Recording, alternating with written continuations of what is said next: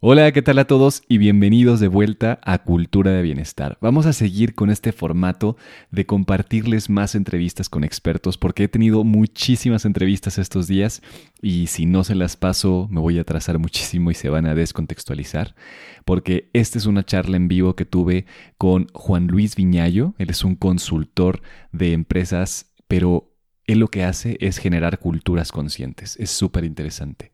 Hablamos sobre las oportunidades dentro de la crisis y sobre la lucidez consciente. Y bueno, su trayectoria es muy interesante. Lleva ya 11 años viviendo en México. Él es español, de León, España, pero vive en León, Guanajuato. Em, y, bueno, se ha formado como psicoterapeuta Jacomi, constelador familiar. Es consultor de semiología de la vida cotidiana, coach de vida, coach ejecutivo. Y él se refiere a sí mismo con un propósito muy interesante y es que es un aprendiz de todo lo que ayude a erradicar el sufrimiento en las personas. Entonces, realmente fue una conversación muy profunda, muy interesante. Hay joyas verdaderas que podemos aplicar de inmediato en la vida. Se las recomiendo muchísimo que la escuchen completa. Y bueno, nada más. Bienvenidos a Cultura de Bienestar. Que la disfruten. Imagina tu vida con un bienestar completo, con una salud física, mental y emocional perfectas, logrando resultados extraordinarios en todos los aspectos de tu vida. Es totalmente posible si aplicamos e integramos las herramientas adecuadas en nuestra vida. Esto es Cultura de Bienestar. Soy Alejandro Ureña y te invito a que me acompañes en este viaje de aprendizaje. Hola a todos, bienvenidos a una transmisión en vivo más es, un placer conectarme nuevamente con todos ustedes. Hoy tenemos a un invitado que, me motiva mucho eh, entrevistar. Hace tiempo yo lo conocí a través de un video de Carlos Muñoz hace meses y meses y lo agregué a LinkedIn, le dije, oye, hablemos, pasaron los meses y ahora conectamos en este momento crítico para la humanidad, conectamos de una forma muy interesante. Él es eh, español, lleva 11 años viviendo en México, es consultor en organizaciones conscientes. Entonces, tiene, tiene un recorrido muy, muy interesante, ha hecho cosas tremendas con, empresas enormes en México y, en Latinoamérica. Y bueno, hoy vamos a tener el placer de entrevistarlo. Vamos a hablar sobre las posibilidades en el COVID, eh, cómo utilizar la lucidez consciente para transformar nuestra realidad, transformar la realidad de las empresas. Y bueno, sin más, voy a darle la bienvenida a Juan Luis Viñayo. Bienvenido. Aquí lo tenemos. Bienvenido, Juan. ¿Cómo estás? Alejandro, muy bien, contento, eh, entusiasmado por participar en tu proyecto. Buenas genial, genial. Para mí es un placer.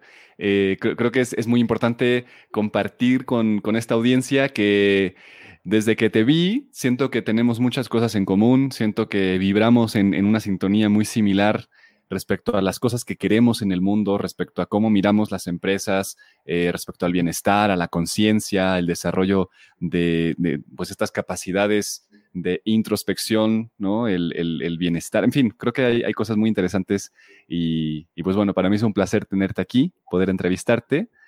Así que bienvenido, ¿cómo estás? Muy contento, la verdad. Yo he sentido un poco lo mismo en estas, estas semanitas que nos conocemos. De repente, ¿no? como que tenemos cierto bagaje muy parecido y, y qué, casualidad, ¿no? Que estemos resonando en esto. Y yo creo que hay una masa crítica importante ya en el mundo que está hablando de estos mismos temas. Entonces es más fácil que ya vayamos resonando, ¿no? Porque hace unos años probablemente parecíamos unos orates hablándole a la gente del de love and care en las empresas, ¿no? Cuando Exacto. del cuidado y del cariño, ¿no? Y hoy por hoy es, es para todos conocido el, tema de que una empresa consciente, una empresa donde la gente aspira a estar mucho más satisfecho que seguro, es una empresa mucho más rentable, con, que se conecta mucho más con los, con los consumidores, con los hábitos de consumo de hoy, donde la gente está buscando empresas con alma, empresas que tengan ¿verdad? ese corazón y que, que, tengan un propósito. Y creo que, que cada día vamos hablando más de conciencia en todo esto. Y es una maravilla resonar con gente como tú, que a pesar de ser mucho más chavo que yo, tienes muchos tiros tirados y he estado viendo tus artículos y me parece eh, maravilloso y escuchando tu podcast. Y bueno, es un, placer para mí estar aquí hoy. Muchas gracias, muchas gracias, Juan Luis. Para mí también, eh, sin duda, concuerdo con el hecho de que cada vez es más común escuchar estos temas y a la gente le hace sentido el hablar de conciencia, el hablar de lucidez, el hablar de bienestar y que tiene un propósito de productividad también, o sea, porque lo puedes tomar del lado que tú quieras, ¿no? Justamente hoy subí un, post que, se trataba de eso. Eh, tú quieres ser productivo, bueno, tienes que cuidarte, tienes que cuidar tu físico, tu emocionalidad, tu mente, tu espíritu, tu, tu conciencia social, o sea, hay muchos aspectos que tenemos que considerar para realmente ser productivos y no caer en esta en esta masa de, bueno, tal vez sí es una masa de personas, pero en esta inercia cultural de querer pasar a través de nosotros mismos, ¿no? Y, y, creo que entrando en tema, esta es una cosa que se nos está saliendo a veces de las manos al estar recluidos, ¿no? O sea, con este tema del COVID, con este tema de mantenernos en un solo lugar, no hay límites entre el trabajo y la casa, entre la familia, llegan los hijos, está la pareja, hay que ir a lavar los trastes, hay que cocinar y luego volver a la reunión y, eh, en fin, ¿no? Como que todo se, vuelve muy, muy caótico y sin duda yo creo que hay que tener lucidez y practicar la lucidez para poder mantenerte cuerdo en estas cosas. Entonces a mí me encantará escuchar tu perspectiva al respecto y sin duda cómo lo estás pasando con esto, ¿no? Ah, pues la verdad es que lo primero que te quiero decir es que mm, Olga y yo, eh, mientras estamos trapeando el suelo y, haciendo los quehaceres domésticos, nos miramos así con complicidad y decimos, le pagamos poco a Fabiola. Ah, Fabiola es la que nos ayuda en casa y entonces empezamos a valorar ahora realmente el trabajo que hace, ¿no? La impecabilidad con la que, con la que se desenvuelve y, me escucho a mí mismo a veces, ¿no? En esta parte mamona que dice, ah, no, no limpio los vidrios, ¿no? y ahora te puedo garantizar que llevo dos, llevo dos meses metido aquí en casa desde el 13 del mes eh, de marzo. Eh, sí, sí, sí, Llevo dos meses y no me ha preocupado absolutamente nada el, el, ese tema, ¿no? Entonces, sí, sí, sí, eh, esto del COVID tiene un lado de luz y un lado de sombra, como todas las cosas en la vida, tiene un lado de luz y un lado de sombra. Entonces, el poder reencontrarme con, con esta parte de, de cocinar juntos con mi mujer, de elegir qué vamos a, comer hoy, de cocinar galletas, de hacer eh, labores juntos, ha sido muy rico también, porque tenemos un niño de tres años, Mateo. La verdad es que eh, el, compartir con él 24/7 ha sido también muy valioso para valorar lo que hacen las maestras. Antes yo ay, maestras que, ¿no? Y de repente ahora digo, por Dios, le pagamos poco nuevamente, ¿no? Entonces es cuando me da, te das cuenta que eh, el valorar cuando de repente las cosas cambian, ¿no? Es cuando nos agarramos de lo verdaderamente esencial, cuando, cuando hay un, un parón como el que está habiendo ahora mismo para que tengamos ese tiempo y cuestionar realmente si lo que decía antes era de boquilla o realmente es cierto. Por ejemplo, yo decía, no, si yo tuviera tiempo para, para ir al, al, gimnasio, ¿no? Y de repente ahora tienes tiempo. ¿Vas? Claro. Ejercicio. No, es que si tuviera eh, tiempo para estar con mi familia, ahora lo tienes. ¿Estás con ellos realmente? ¿Estás conectado con ellos en el tiempo? Y fíjate que es una cuestión cuantitativa y cualitativa. ¿Cuánto tiempo paso con ellos y con qué calidad? El tiempo que paso con ellos. Porque puede ser que por trabajo esté muchas horas fuera de mi casa, pero cuando llego tengo que ser consciente y decir, este tiempo que tengo va a ser dedicado para lo realmente esencial y valioso, ¿no? Porque Totalmente. si el último mes en este mundo, ¿cómo elegiría vivir esos, esas horas que me quedaban de compartir con mi familia? ¿Cómo elegiría pasar las últimas horas del día con mi hijo? Me haría pendejo para esconderme a ver si que lo acueste mi mujer y yo me, mm o, yo me, acostaría con él, le leería un cuento, etcétera, etcétera. Cuando, cuando usamos a la muerte como consejera, eh, y esto me lo han enseñado los mexicanos, eh, en México está esta cultura de, la muerte muy, muy clara. Cuando usamos a la muerte como consejera, podemos encontrarle mucho sentido a nuestra vida, ¿no? Sin duda. Eh, y entonces, de repente, darme cuenta que eh, el tiempo que estoy trabajando, eh, y me ha pasado la semana pasada, el tiempo que estoy trabajando, que sea un verdadero sacrificio, no un sacrilegio. Sacrificio es tomar algo bueno en pro de algo superior y el sacrilegio es tomar algo bueno en pro de algo inferior.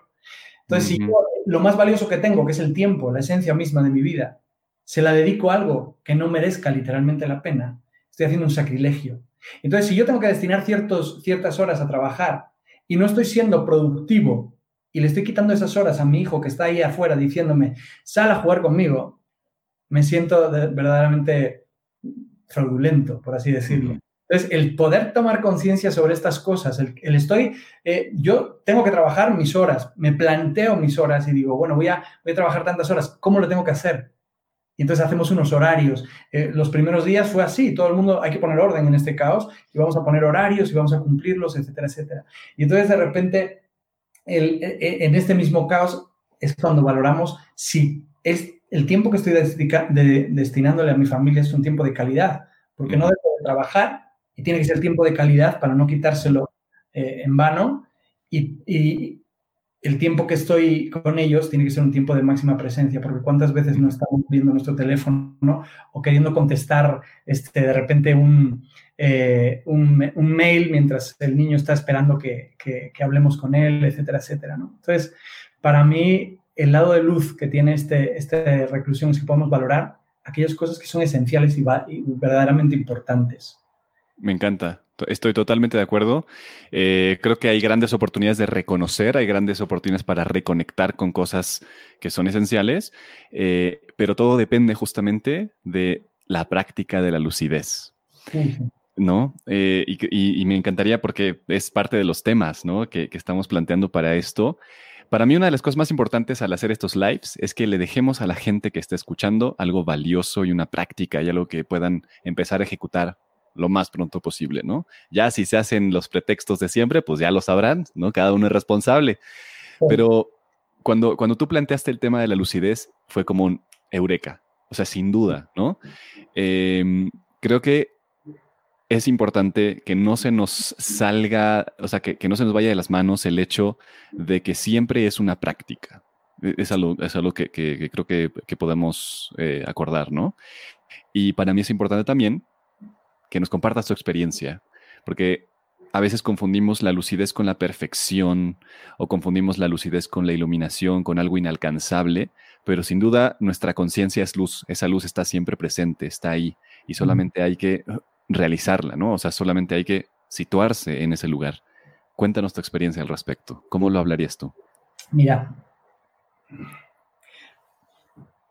me gustaría empezar como por definir eh, esta parte de todos queremos que nos vaya bien, todos queremos estar mejor. Y eso es un anhelo de plenitud, un anhelo de estar mejor siempre. Y esa es una definición muy, muy válida del amor, el anhelo de plenitud de ser. Quiero estar mejor, quiero ser mejor para otros. Y eh, desde esta perspectiva, el, estar mejor es, eh, es un camino. El, cómo estar mejor, estar buscando eh, estar mejor siempre lo podemos hacer, eh, lo podemos hacer escapando del dolor o acercándonos al placer. Entonces, para mí, algo, eh, algo valioso es como el eros y el tánatos, ¿no? alejarse de, la muerte o acercarse hacia, hacia el amor. Entonces, la verdad es que la, la lucidez no hay mayor lucidez que la suprema lucidez del amor consciente, del querer que le vaya bien a los demás, del querer que me vaya bien a mí. El respetar mis procesos es tratarme con amor, con amor propio. El cuidarme es la forma en la que yo puedo estar más tiempo dando mi regalo al mundo. Amy Winehouse era una maravilla, un privilegio escucharla. Pero ¿qué pasa con este portento de mujer que se fulmina a sí misma Mm. que no se cuida a sí misma y nos perdemos de su regalo. Entonces, ¿qué pasa? Que cada uno de nosotros tiene que, darse cuenta de que sostener este, sostener este amor propio, sostener. Esto, eh, es darle a los demás, eh, o sea, sostener este propósito de darle a los demás lo mejor, de generar lo mejor alrededor tuyo, requiere de ciertas prácticas. Porque uno hace, a, primeros de año hace su propósito y dice, voy a, no sé, voy a tener mayor impacto en mi empresa, en mi organización. Y vamos a hacerlo y, demás. El tema es cómo sostenemos esto. Y eso se sostiene a través de las prácticas. Y las prácticas, para mí una práctica importantísima para no perderme, es, es volver al propósito. si mi propósito personal es erradicar el sufrimiento innecesario, ¿de qué manera soy congruente y consistente con ese propósito cuando me monto en el taxi con el taxista y lo veo que está agobiado y lo veo que está angustiado con el tráfico? ¿Hay algo que yo pueda hacer en ese momento por esa persona? Entonces, buscar contribuir de la manera posible a que, es, a que se sostenga eso. Pero yo tengo que tenerlo muy claro. ¿Y cómo hacerlo si todos los días se parecen tanto unos a otros? ¿Cómo puedo sostener el entusiasmo de ese propósito que me prende, pero mi conciencia se duerme con la repetición de los días? Entonces, tengo que tener unas prácticas y para mí una práctica hermosa es escribir. Y escribir a mano en un cuaderno. Nosotros practicamos el bullet journal, que es, eh, es una, una metodología en este mundo digital de llevarlo a lo analógico. Y entonces abrir mi día y cerrar mi día con 20, 30 minutos de escritura, donde lo que hago es empezar por conectarme con mi propósito. ¿Cómo conectarme con mi propósito? Y estar lúcido durante el día para decir, esto es lo que quiero hacer. Cualquier otra cosa que me distraiga de esto es perder el tiempo. Entonces, eso me convierte en un puntero láser. Me conecta con mi vocación de servicio. Todas las vocaciones confluyen al final en la en la vocación universal del servicio. ¿Cómo voy a servir a los demás? Entonces, para mí, estar lúcido es recordar, es sostener ese entusiasmo de aquello que es verdaderamente importante. Hacerlo con amor. Porque si no es con amor, entonces, ¿cómo? ¿Para qué? Y ese amor es el anhelo de plenitud de ser. Todas las personas lo tienen. El problema es que hay personas que quieren estar mejor desde el miedo. Mm. Para que no me castiguen hago esto para que si, en la empresa, si, si, si, eh, hago, si uno de los dos se tiene que joder, no voy a ser yo. En las negociaciones suelen ser bastante eh, inconscientes por eso, precisamente. Entonces, trabajar por la satisfacción en lugar de la seguridad y trabajar en este, en pro de, quiero que te vaya bien, el ágape de los griegos, quiero que te vaya bien. Y es la, la, digamos que la, una lucidez que no nos abandona. Cuando tienes claro que lo que quiero hacer es con amor, entendido como el anhelo de plenitud, y ser leal a mí mismo y a los demás. Ama y haz lo que quieras. Me, llena solamente escucharlo, porque tienes, tiene muchísimo, muchísimo sentido profundo. Al final, sin duda, se trata de conectar con el eros, o sea, con esta parte del amor en vez de el tánatos, ¿no? O sea, creo, que también si lo, lo, miramos desde el origen, por ejemplo, de la filosofía del Hakomi, que es, otra cosa en la cual eh, compartimos, ¿no? Em, al final se trata de acompañarnos a nosotros mismos de forma amorosa, ¿no? Ser amorosos con nosotros mismos, ser compasivos con nosotros mismos y usualmente los mayores cambios suceden, ya, cuando lo vemos en la práctica, suceden así, suceden cuando yo me conecto de una forma amorosa y soy compasivo y entonces me conecto sin duda con el propósito y al ser compasivo todo cambia, o sea, la productividad florece sola, no es como que no necesito hacer más porque estoy en mi propósito y lo que estoy haciendo tiene sentido de por sí, o sea, como que no hay un gran, gran esfuerzo. Claro que hay una intención de ir más adelante, ¿no? Pero también en ese sentido creo que tiene mucho que ver con la cultura de la confianza. Cuando tú me hablas este tema del miedo, cuando nos comportamos con los otros desde el miedo, está este aspecto de la competencia y el resguardo, ¿no? Me guardo las cosas, dejo de compartir y entonces no innovamos. O sea, me guardo mis cosas y dejamos de innovar. Y si dejamos de innovar, en cierto sentido nos detenemos, o sea, no, no, cuando digo innovar no es temas tecnológicos, esto que estamos haciendo es innovar, ¿no? Estamos creando comunicación, estamos creando un mundo y estamos compartiéndolo con los otros, pero cuando nos cerramos desde el miedo, porque lo único que quiero es que no me duelan las cosas, pues mm. entonces todo se empieza a transgiversar, empiezo a tener eh, problemas mentales, problemas de salud mental, porque la mente está apretada, o sea, las consecuencias son mucho peores, son mucho más grandes, ¿no? Que justamente cuando pones el beneficio de vivir desde el amor, de vivir desde el propósito, del vivir desde la lucidez. ¿Qué, qué, opinas tú ahí? Pues la verdad es que cuando nosotros estamos conectados, las cosas son fáciles. Cuando uno entiende hacia dónde va, las cosas son fáciles. Cuando hay claridad, todo es posible. Y no solo posible, sino fácil. Y no solo fácil, sino placentero. Yo creo mucho más en la cultura de, de la de la satisfacción, de trabajar por sentir satisfacción y gusto por hacer las cosas. Y claro, el miedo es, es algo es algo que está ahí y mm. no hay que negarlo. Es mucho mm. más dice David Deida que es mucho más confiable un, eh, un hombre que admite su, miedo Y, y, lo reconoce, lo ve y dice, tengo miedo y a pesar de eso se hace cargo de las cosas que uno que no admite que, tiene, que tiene miedo. Entonces, yo creo que el reconocer tu miedo y aún así decir, voy a hacer algo, es bueno. O sea, reconocer, tengo miedo, eh, funciona. Dicen que el miedo te salva la vida y escuché por ahí a una mujer decir una vez, no, lo que te salva la vida es el amor. Y otra vez digo, joder, pues es verdad. La verdad es que hacer las cosas con amor eh, y desapegarnos del resultado, porque el apego genera las condiciones propicias para el sufrimiento. Cualquier cosa que te apegues te va a hacer sufrir. Entonces, ¿qué necesitamos? Desidentificarnos, porque el apego es la confusión entre el yo que observa y el ello que es observado.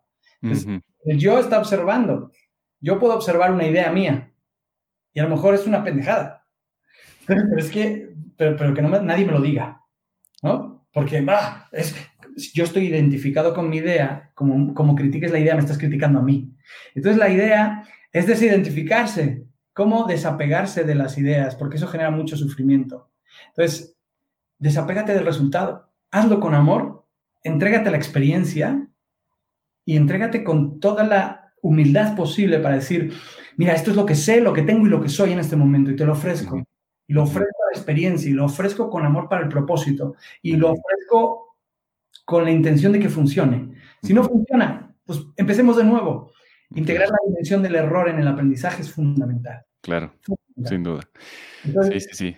Sí, no, sin duda. Y, creo que ya con esto lo podemos conectar al aspecto también de organizaciones, porque muchos estarán viendo esto y dirán, bueno, sí, está padrísimo, suena muy bien hacerlo internamente. ¿Y cómo funciona cuando mi jefe viene todo enojado y me exige y tengo, sí, yo quiero un balance, yo quiero bienestar, yo quiero cosas, pero llega mi jefe y me dice, no, si no estás conectado a las 11 de la noche y me da los resultados, o sea, como que ya, y, a mi jefe no le importa la lucidez, ¿no?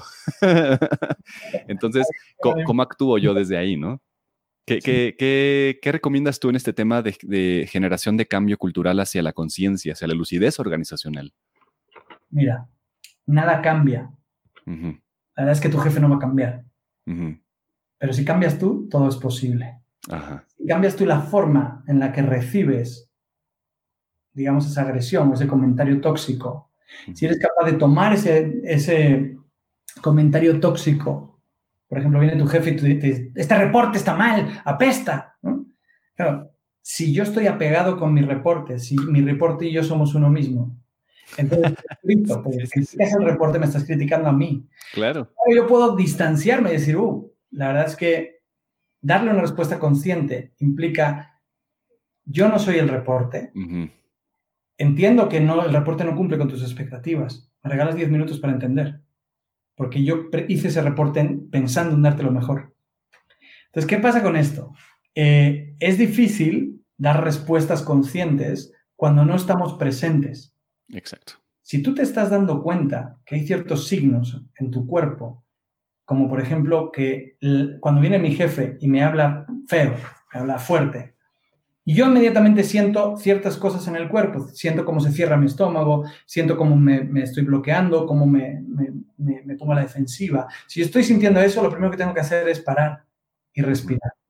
En el momento que respiras, te conectas con el momento presente. ¿Qué pasa? Cuando mi jefe me está gritando, lo que estoy haciendo en ese momento es tomando este escenario presente y proyectándolo hacia el futuro, magnificándolo, diciendo, put, me va a correr, y me va a correr en tiempo de COVID, y estoy, oh, y esto es lo peor que me podía pasar, y entonces me bloqueo. La respuesta fundamental es de atacar, huir o congelarse. Nos quedamos friseados, no sé si has visto esas cabras que cuando las asustan se quedan congeladas, pum, ahí, arriba, un segundo, se levantan y, salen caminando. Bueno, así somos nosotros.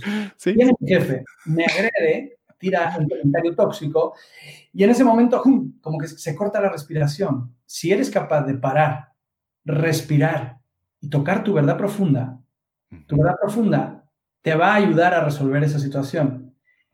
Y lo primero que hay que hacer es reconocer y validar que si el otro está en un bajo nivel de conciencia, en el momento que yo me, me enganche con eso, los dos vamos al pozo. Como si hay un tipo que está gritando en un pozo socorro, socorro. Y yo me acerco al borde del pozo y digo, ¿qué pasó? Dice, aquí estoy, pensé que iba a morir. Entonces, desde ahí arriba, yo hago así y brinco al pozo con él. Para ayudarlo, para salvarlo. si yo estoy arriba y tengo una cuerdita ahí, desde arriba lo puedo salvar. si tu jefe está gritando, tu jefe está mm, en un bajo nivel de conciencia, el que no está dando amor lo está pidiendo. Entonces está necesitando algo, está necesitando probablemente comprensión, está necesitando apoyo, está necesitando X cosas. Pero ¿qué pasa? Que nuestro, digamos que nuestro autoconcepto es a mí nadie me debería de gritar. Porque yo, pues inmediatamente, pum, y, entramos ahí en temas muy personales de cada quien, de cómo, cómo recibo esto y qué respuesta doy ante esto. Pero lo primero que tenemos que hacer es parar, respirar. Cuando no sepas qué hacer, para, respira y di la verdad. Toca tu verdad profunda. ¿Querías hacer un reporte pésimo? Que no. Entonces, la verdad, lo lamento, lamento que te sientas así, lamento, veo que estás muy molesto, lamento que te sientas así. Entonces, dar una respuesta consciente es para dar una respuesta consciente, el truco es parar, mm. no dar la respuesta inmediata. Entonces, cuando somos capaces de, de postergar un poco la respuesta, conectarnos con el momento presente, es ahí que podemos dar respuestas mucho más consistentes. Y cuando dices, oye, es que a mi jefe le vale madres el amor y el cuidado. Punto número uno, no eres la víctima de tu jefe. Tú estás ahí y eres parte del problema. Si no eres parte del problema, no eres parte de la solución. ¿Qué quiero decir con esto? Tienes dos opciones, te vas o te quedas. Si decides quedarte, tienes que conversar, tienes que hablar y responder a esta situación de una manera que, pues que puedas eh, ser lo más constructivo posible. Ni agresivo, ni pasivo, evasivo. Hay que ser constructivo y dar la cara y a veces hacer pedidos y hacer eh, reclamos en un momento dado o, tener el valor para decir lo que se piensa. De alguna forma, eh, una cultura constructiva no es una cultura de yo quiero tener un millón de amigos. Una cultura constructiva te dice las verdades.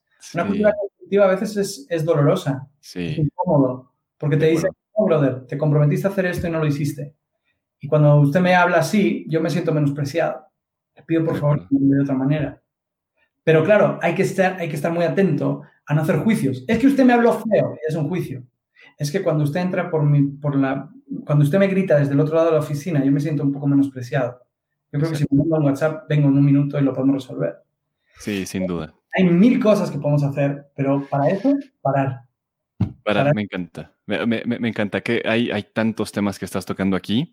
Eh, quiero, quiero tocar dos y de ahí podemos cambiar, ¿no? Pero esto de la asertividad muchas veces se confunde justamente con suavidad y la asertividad no necesariamente es suave, ¿no? El ser asertivo es justamente lo que dices, el poder expresar la verdad de tu corazón, ¿no? El ir como una flecha y no quedarte las cosas. Y claro que a veces si yo te digo mi verdad puede ser que duela, pero no es que yo te quiera hacer daño a ti, sino que estamos expresando esto que está contaminándonos internamente.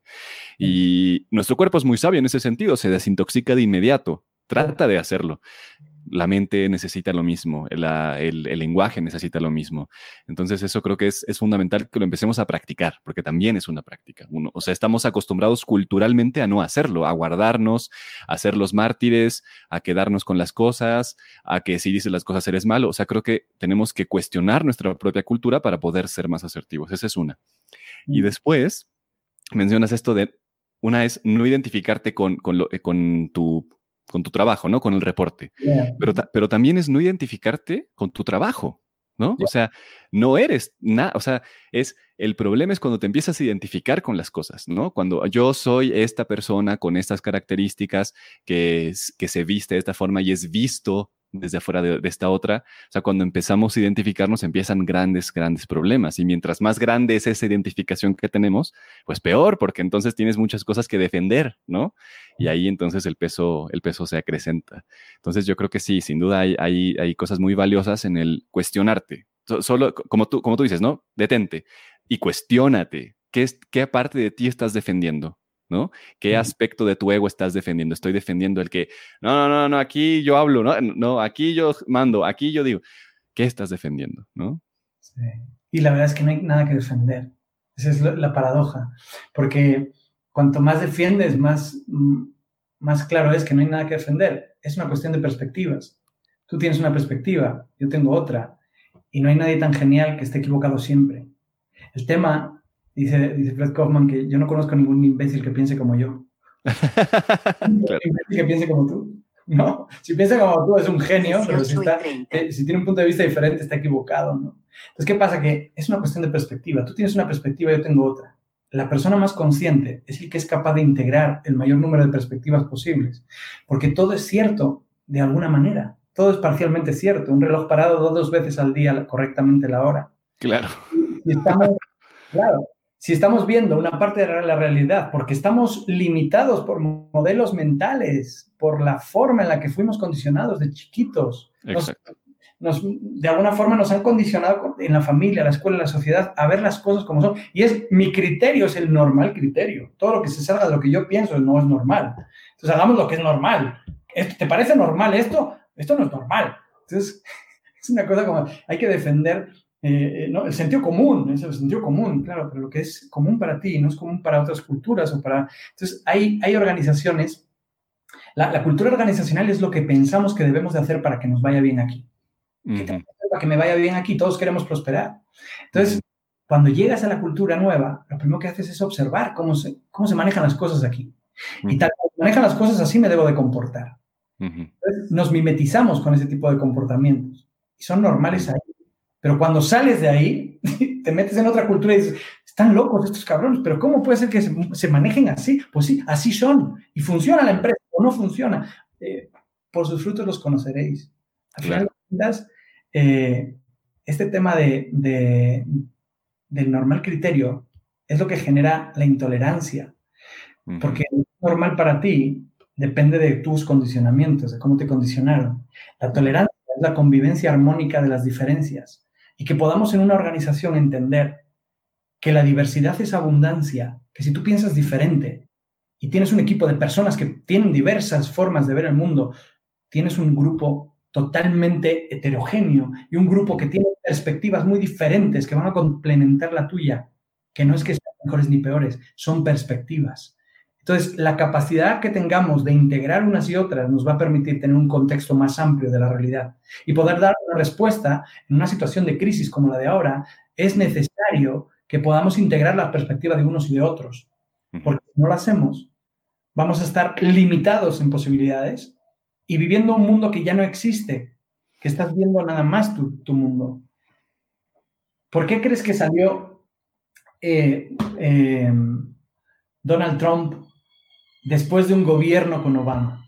Porque mm. Obama lo hizo mejor, lo hizo peor, pero no fue capaz de integrar la perspectiva etnocéntrica de la, los, los gringos que estaban diciendo America First. Y el otro tenía una perspectiva mundocéntrica y decía, mundo, vamos a mejorar el mundo. Y salió este y dijo America First.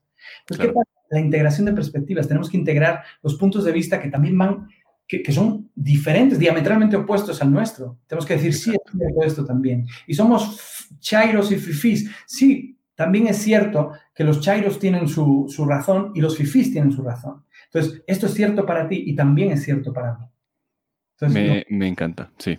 Eso es lo que me puede responder mejor. Es, em, y, aquí, bueno, ya empezamos a tocar justamente este tema de la evolución de la conciencia y, cómo las culturas van creciendo en perspectiva, ¿no? Que, plantea Wilber también en, sus libros, muy, muy recomendado.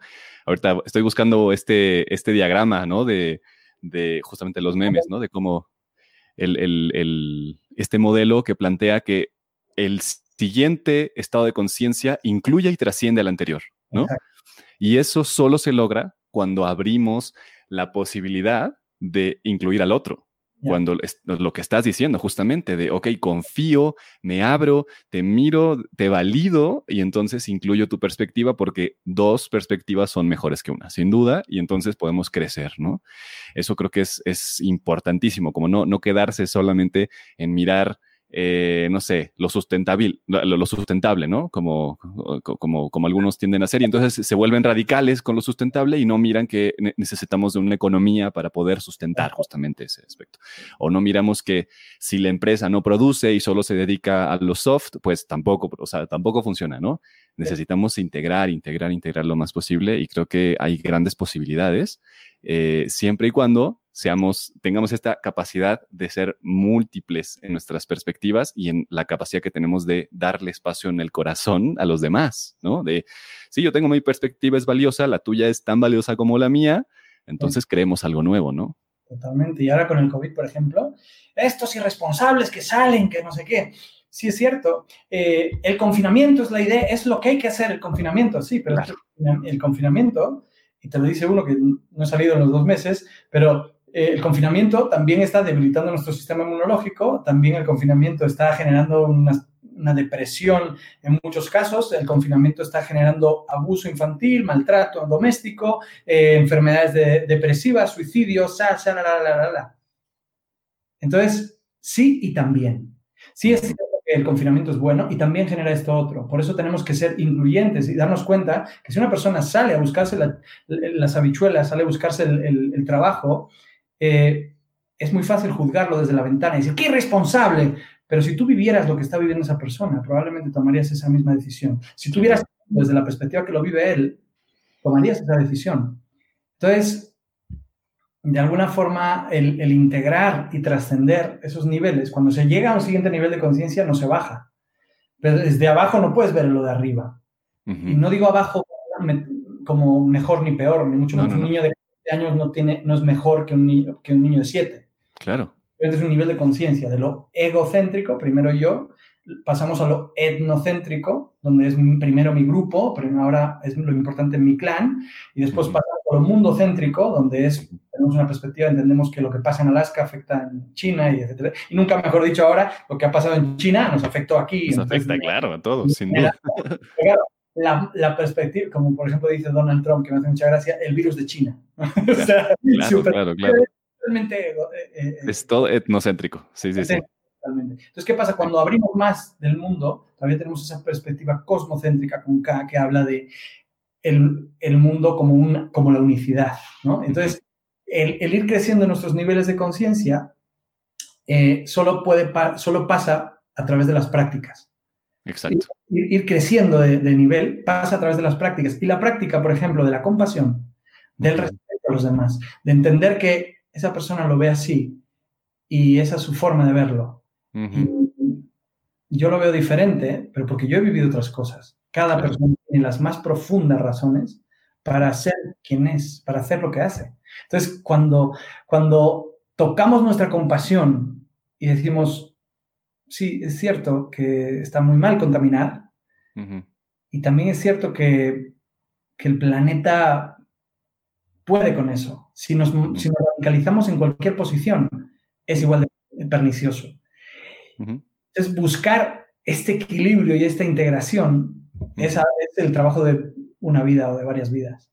Claro, sin duda, sin duda. O sea, es, hay que estar ahí en la práctica constante, hay que estar lo más lúcidos posibles, pero sostener esta lucidez eh, a través de la, justamente la claridad de a dónde vas, ¿no? Y puede ser que esa claridad de a dónde vas sea un poquito difusa incluso, pero a mí, por ejemplo, me hace mucho sentido lo que tú dices, ¿no? El simplemente disminuir el dolor en las, demás personas. O sea, o, es, ¿cómo lo planteas tú? Es el dolor necesario. Erradicar el sufrimiento. Erradicar el sufrimiento necesario, ¿no? Hay sufrimiento que... Todo el sufrimiento es innecesario, ¿te das cuenta? Exacto, exacto. Entonces, ese tipo de cosas es como incluyen muchísimas acciones, ¿no? O sea, puedes orientarte a ese propósito de una forma sencilla en cualquier momento en el que estés, ¿no? O sea, puedes en este momento tratar de erradicar el sufrimiento de las personas en cualquier instante. Entonces, ¿cómo podemos ayudar a, la gente, a, a cualquier persona, a descubrir un propósito como este? Wow, es una gran pregunta. Eh, hay dos días fundamentales en la vida de un ser humano. Cuando, nace, cuando entiende para qué nació. Entonces, entender para qué naciste em, no es fruto, bueno, puede ser fruto de la casualidad, pero la verdad es que pasa cuando investigas, investigas, te preguntas, lo buscas, lo buscas. Lo que yo diría es, el proyecto de vida se hace con lo que sé, lo que tengo y lo que soy. De ahí obtengo lo que puedo hacer y siempre puedo hacer varias cosas. De entre lo que puedo hacer, elegiré aquello que yo quiero hacer. Entonces, estar en el ejercicio de tu vocación es la pieza diamante de un proyecto de vida. Y tu vocación es el llamado interno, viene del latín llamato, vocatio, el llamado interno, a qué has, llamado, sido llamado. Y tiene que ver también con cómo construir este, este proyecto de vida, que es ni más ni menos que la proyección de mi ser en todos los ámbitos donde, donde, yo habito, en mi salud, en mi trabajo, en mi familia, en la vida social. Ahí se va a proyectar mi ser, allá donde vaya. Entonces, ¿qué tiene que, qué, qué es lo que yo hago y lo que a mí me ha funcionado para encontrar mi propósito?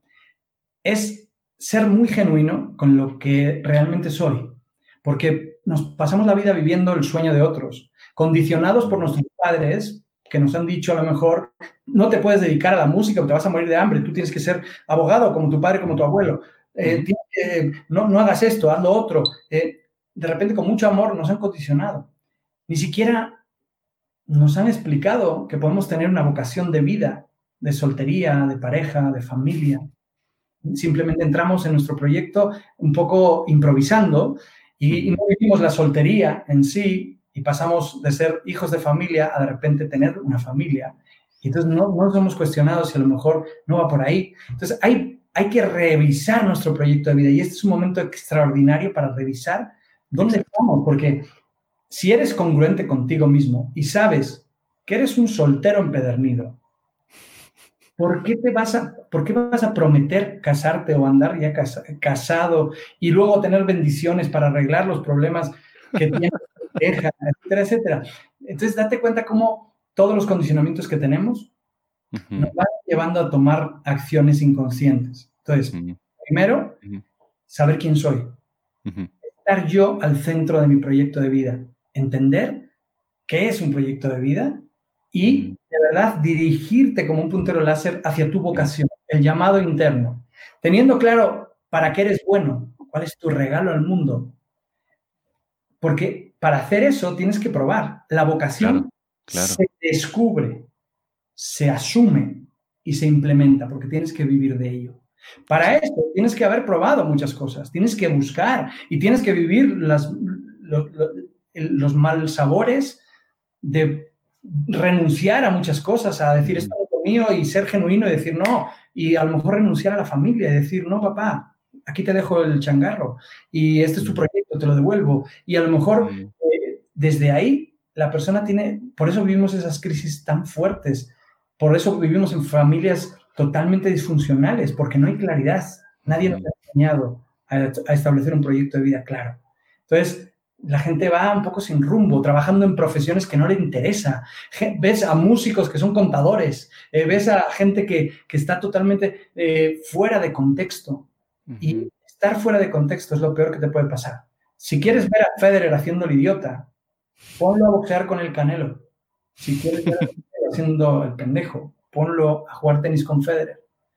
Una persona fuera de contexto se convierte en alguien totalmente fútil y es una vida, y es una vida triste, amargada. Cuando conectas con tu vocación, con tu vocación de servicio al final, porque todas las vocaciones confluyen en eso, en el servicio. ¿Qué puedes hacer tú por el mundo? ¿A qué has venido a este mundo, en este viaje? ¿Qué es aquello que harías gratis? Ahí podemos conectarlo con el Ikigai, que es un, esquema fácil japonés, ¿no? El Ikigai. Entonces, ¿qué es eso para lo que soy bueno? ¿Qué es lo que necesita el mundo? ¿Por qué pagarían? Y entonces conectarte con eso, porque si no estás al centro de tu proyecto de vida, si no estás conectado con una vocación auténtica, si tu familia no es el lugar donde, donde quieres estar, si tus relaciones van a ser tóxicas, si no tienes una vida social, si no tienes equilibrado tu proyecto de vida, vas a ser una persona tremendamente frustrada y lo único que vas a producir a tu alrededor es frustración y amargura. si, si me dices, ¿cómo podemos ayudar a la gente? Ayúdate tú. Establece claro tu proyecto de vida y a partir de ahí fluye de la mejor manera en todos los ámbitos. Lo que sé, lo que tengo y lo que soy me da lo que puedo y dentro de lo que puedo elijo lo que quiero. Y es ahí donde te vas a convertir en un puntero láser. Fenomenal, fenomenal. O sea, más claro, Ni el agua. Creo que hay, mucho valor, muchísimo valor en esto. Es, es, reitero lo que decías al principio, es detente, ¿no? Detente y empieza a cuestionarte todo y a redefinirte, ¿no? Habrá cosas que están bien, seguramente, habrá cosas que estás haciendo correcto, porque no todo está mal, como tú dices, no, las cosas no son, no son eh, de un extremo a otro, pero yo, como un concepto o un criterio que pongo ahí es si hay un aspecto que te está causando incomodidad, entonces cuestiónatelo, no importa que sea, porque puede ser algo físico, ¿no? Ah, pues me está causando un malestar físico, bueno, entonces cuál es tu propósito físico, ¿no?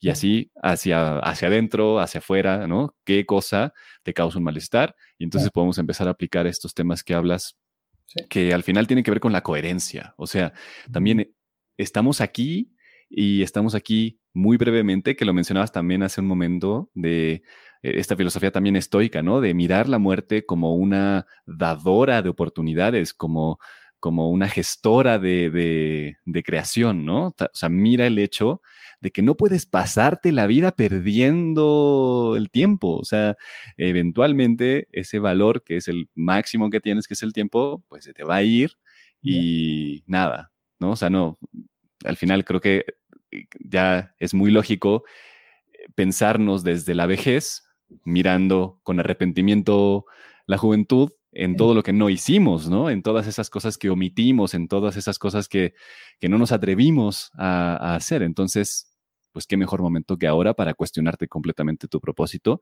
Sin duda creo que ahorita, ahorita que estamos confinados, pues hagamos bien el retiro, que significa el retiro espiritual, ¿no? De decir, ¿cuál es mi propósito real, ¿no? Mm, totalmente de acuerdo. Y no conozco mucha gente que en su lecho de muerte digan, ah, debí de pasar más tiempo en la oficina. Ah, claro. gente. Entonces, ver qué es aquello esencial en tu vida, es el código de la abundancia, ver qué es esencial. El código de la abundancia es esencializa tu vida. Ten de lo que necesitas lo mejor que puedas, lo ideal dentro de lo posible. Esencializa, desapégate. No eres nada de lo que posees, nada, nada te pertenece, nada ni nadie te pertenece esencializa, desapégate y comparte. Y ah. serás realmente abundante en tu vida. Realmente tendrás una sensación de plenitud increíble. ¿Sabes? No hay infierno peor que no darte cuenta que ya estás en el paraíso, cabrón. de la felicidad que, que implica despertarte, tener un lugar, tener tu lugar y cuidarlo, cuidar tu ropa, no tiene que ser de marca para que la cuides y la mimes, pero si te compras de repente una camisa un poco fashion y de repente dices, ay, mi camisa, no sé qué, y la otra camisa no la estás tirando ahí de cualquier manera, cuida esa camisa como cuidas la otra, porque la experiencia de cuidar, la experiencia de darle, de darte, darle amor, darle cariño a las cosas también genera una sensación de abundancia y sobre todo la gratitud. Da gracias por todo lo que tienes, porque date cuenta que en un momento todo puede desaparecer. Exacto. Y este fuerte de repente, de la noche a la mañana, viene un pinche virus y se cuestiona todas las estructuras, cuestiona todo tu modelo de negocio, eh, de repente cuestiona tu, tu bien hacer, tan seguro que te creías.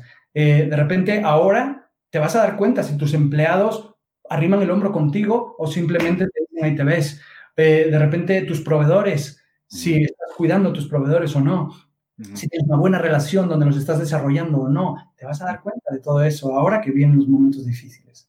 Entonces agradece todo lo que tienes. Tienes un proveedor que funciona, agradecelo, desarrollalo, cuídalo. Tienes un cliente leal, desarrollalo, cuídalo, no, no, no lo maltrates. Al contrario, tienes grandísimas oportunidades en la gratitud. De sentir esta, esta bendición que es estar vivo, cabrón. Porque te lo prometo que es un regalo. La vida es un milagro. Mateo fue un niño in vitro nos costó seis años que llegara y Mateo fue un enviado de Dios. Llegó cuando quiso llegar, siempre hace lo que quiere el cabrón. Entonces llegó cuando quiso llegar.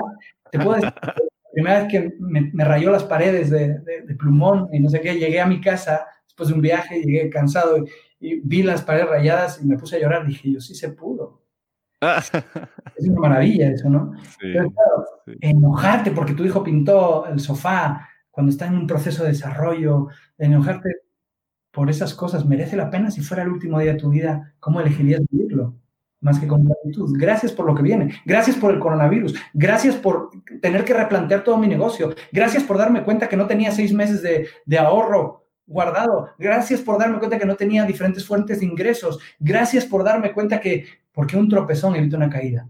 Entonces, me dando cuenta ahora de cuántas carencias, cuánta, cuánta gasto superfluo he hecho, cuántos meses sin intereses he, adquirido para al final darme cuenta que no mames, gastar, tengo que invertir. Si tuviera dinero trabajando para mí, etcétera, etcétera. O sea, gracias por todas las circunstancias, lo que sucede conviene, siempre.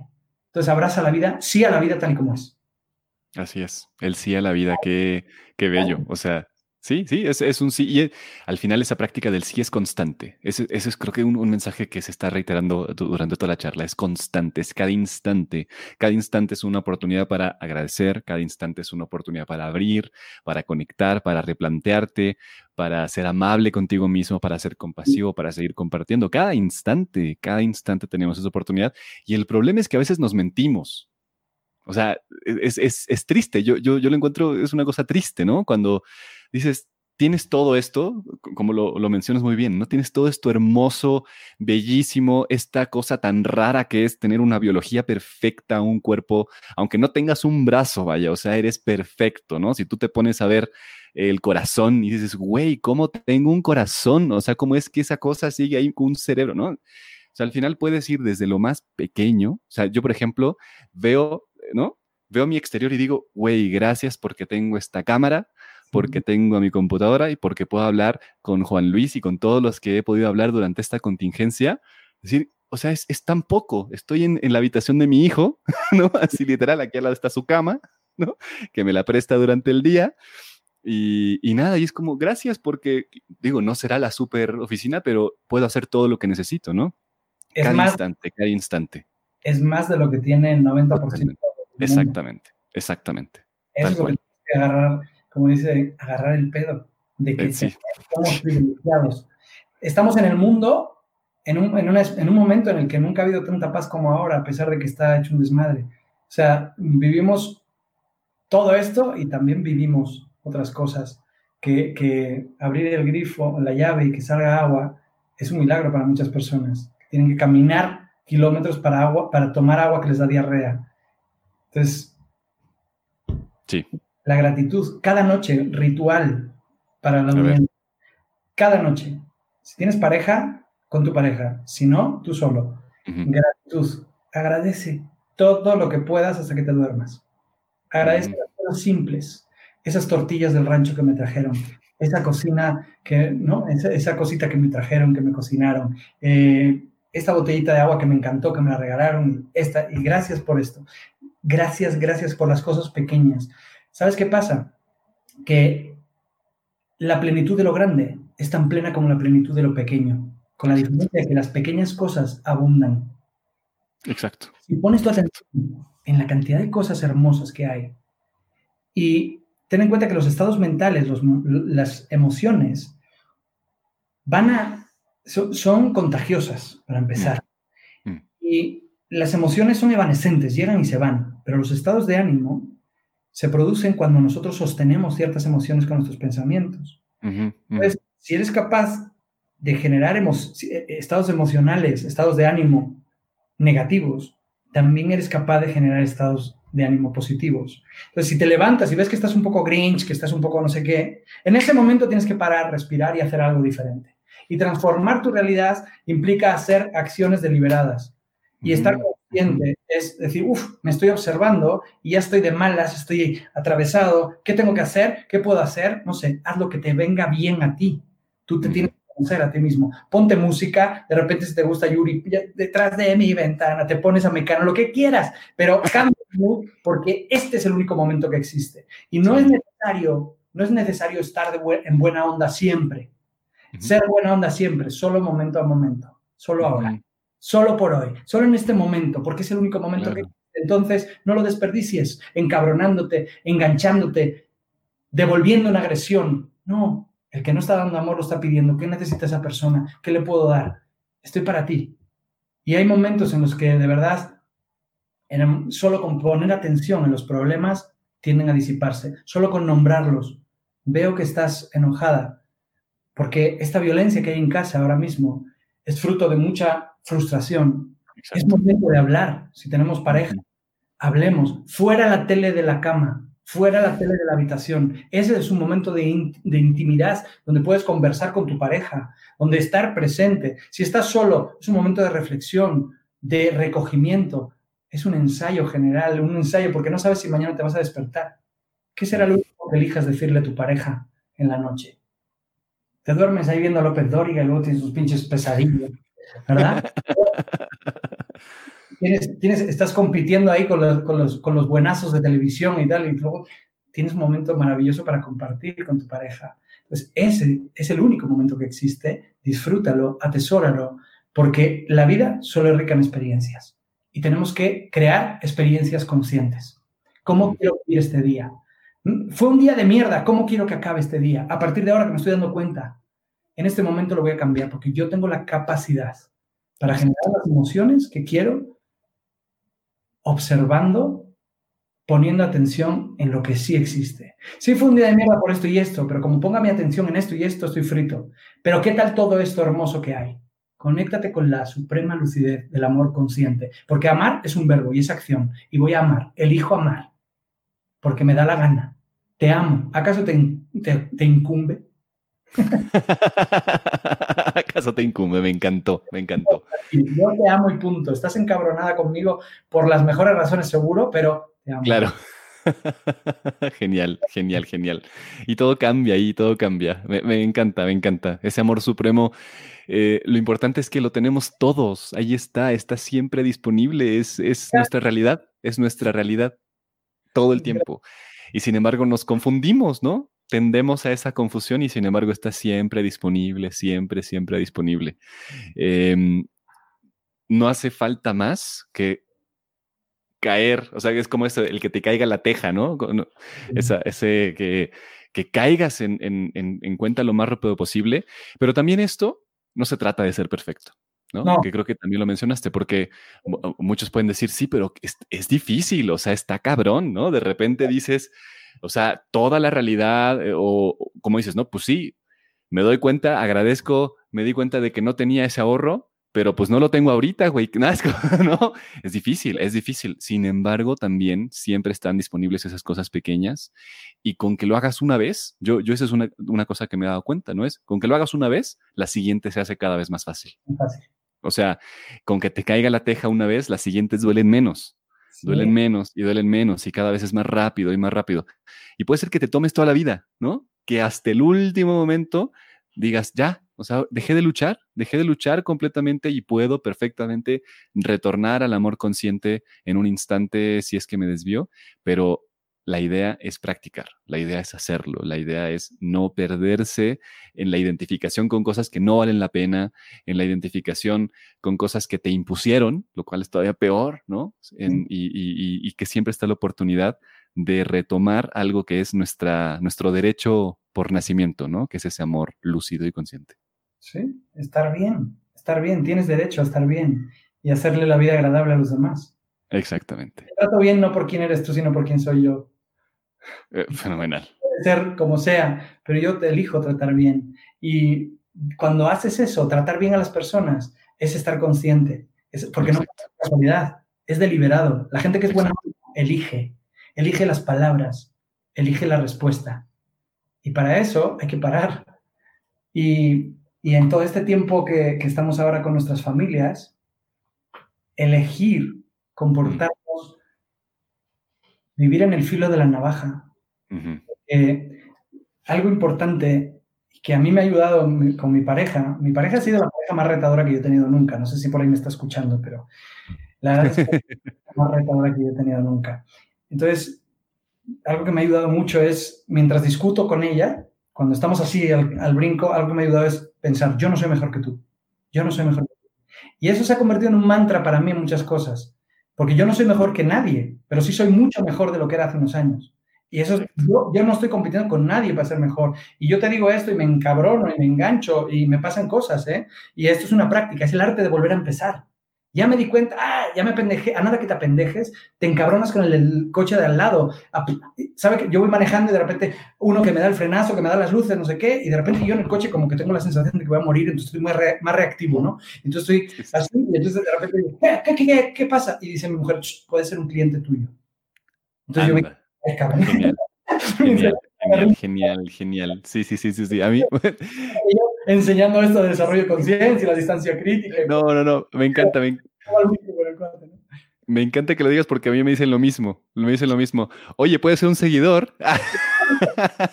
te, van a, te van a sacar la foto, te van a subir. ah, miren, este güey, ¿no? Entonces es el arte de volver a empezar. De volver a... Sí, sí, sí, sí, sí, sí, Para eso sirve mucho la meditación. La meditación es el arte de volver a empezar. Cuando uno medita, lo que está haciendo es poner atención sobre el objeto de meditación, que puede ser la respiración. Entonces, si yo estoy observando la respiración, cuando le voy contando la respiración, de repente me doy cuenta que digo, uh, qué chingón meditador soy, ¿no? Yo, yo debería de poner un negocio de, meditación. Ya, me fui. Lo único que tengo que hacer, ah, ah, ya me despisté, vuelvo otra vez y observo la respiración y sigo ahí. Y de repente me vuelvo a despistar y cariñosamente vuelvo otra vez al centro. Exacto. Entonces eso desarrolla una práctica de darme cuenta cuando estoy fuera y cuando estoy dentro de mí. Exacto. Y si hago eso diario, cuando salgo al tráfico, me encabrono y me doy cuenta y digo, ay, más rápido. Y entonces, las crisis se distancian en el tiempo, son menos profundas y, de alguna manera, menos intensas. Tal cual. Entonces, el, meditar ayuda mucho. Sí, sí, sí, sí. No es nada esotérico, es simplemente parar respirar un ratito. Y ahora hay aplicaciones que nos ayudan a eso. Yo tengo una en el teléfono que me ayuda a pausas conscientes, se llama Atentamente, se la recomiendo mucho.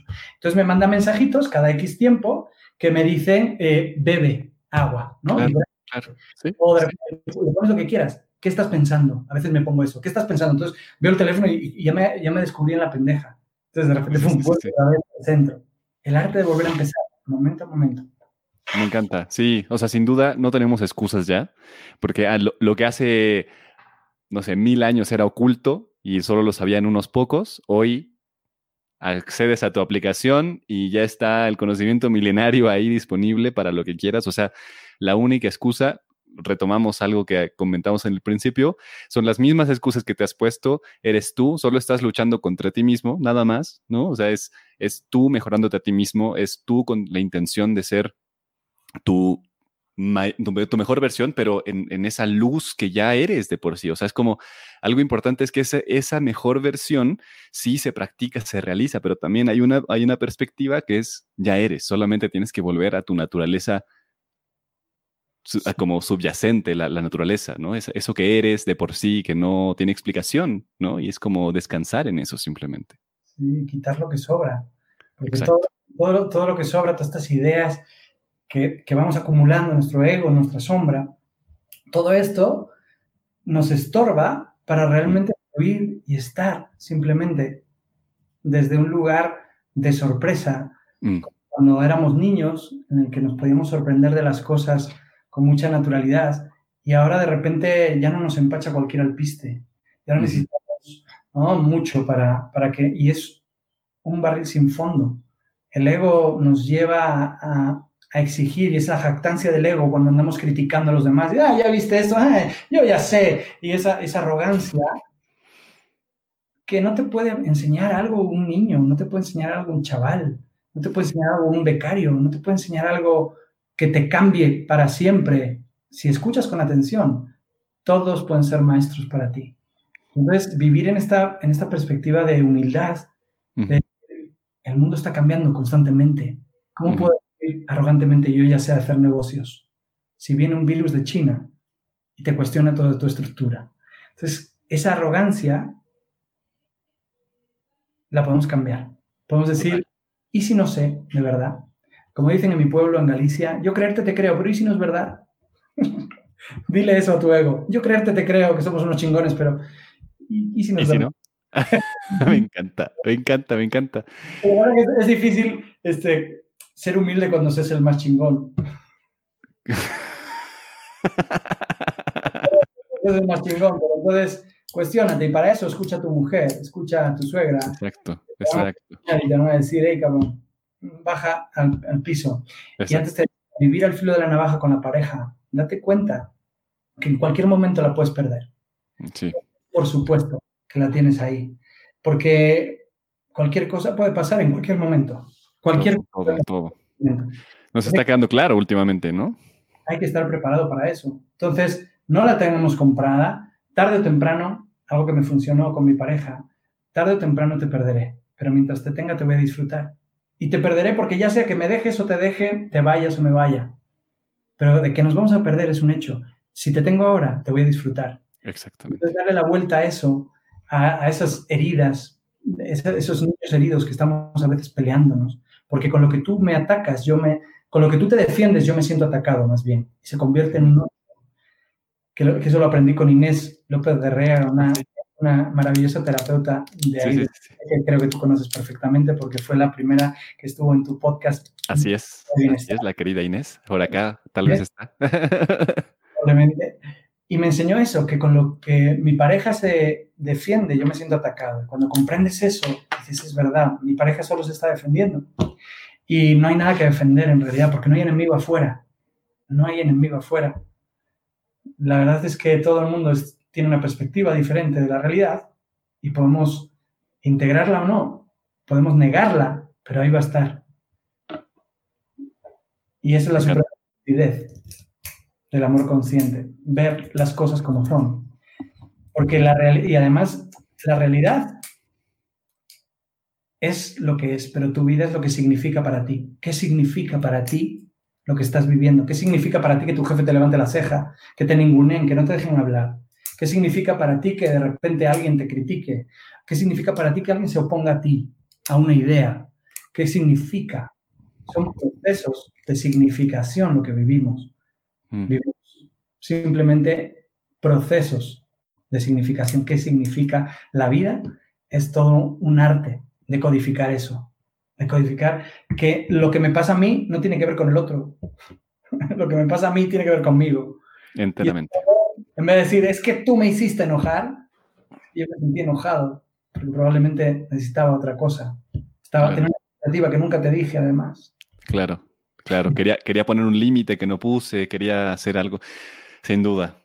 Mi querido Juan, podríamos seguir hablando de esto por horas seguramente y, y creo que tendremos que agendar una nueva charla y, seminarios y conferencias y cosas para seguir compartiendo. Mira, yo estoy trabaje y trabaje desde que este confinamiento estoy aquí produciendo duro para, para, seguir sirviendo con lo que sé, lo que soy. Un gusto contigo, amigo.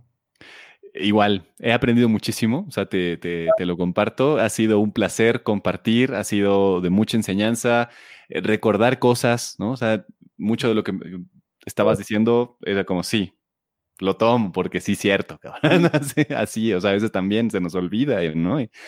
Em, también estoy en esa intención, pues, de generar, de compartir, de generar este tipo de conversaciones y que esto llegue al que tenga que llegar y que le beneficie al que le tenga que beneficiar. Así que te agradezco muchísimo por aceptar.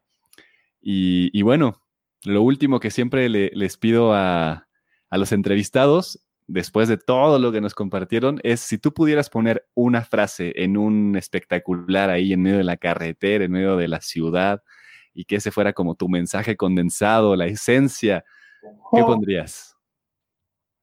Wow, un mensaje. ¿Cuál pondrías ahí? Em, yo creo que respira. ok. Pondría algo así como respira. Así o más sencillo, tal cual, me encanta. Respiro. Me encanta. me encanta. cuando no sepas qué hacer, para, respira. Y para y respira. Ahí está, para y respira. Lo vamos a mandar a hacer, lo vamos a mandar a hacer. para y respira, te voy a mandar la, camisa, te voy a... y di la verdad, di tu verdad, di la verdad, lo que es, lo que es verdad para ti. No, no, lo, no lo que crees o que das por supuesto, lo que otros te han dicho lo que es verdad para ti. Ahí está. Y di la verdad.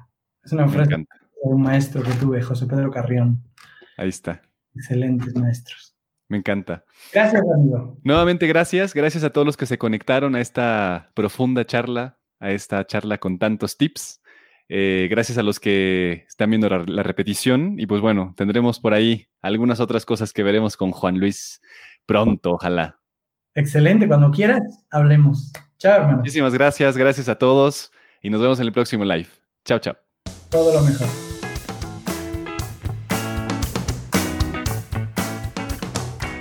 Muchísimas gracias por quedarte hasta el final y escuchar esta gran entrevista con Juan Luis Viñayo. Realmente lo pasé muy bien, espero que tú también te lleves gran valor de esta charla. Si fue así, por favor ayúdame a compartirlo para que llegue a muchas personas y que todos nos podamos beneficiar y seguir nutriendo. Nos puedes encontrar en las redes sociales, Cultura Bienestar, Podcast Bienestar y en mi LinkedIn personal Alejandro Ureña Amieva. Ahí es donde estoy más activo y puedes mandarme mensajes e interactuar con el contenido que genero todos los días. Muchísimas gracias nuevamente por escuchar y nos vemos en el próximo episodio de Cultura de Bienestar. Chao, chao. Hasta pronto.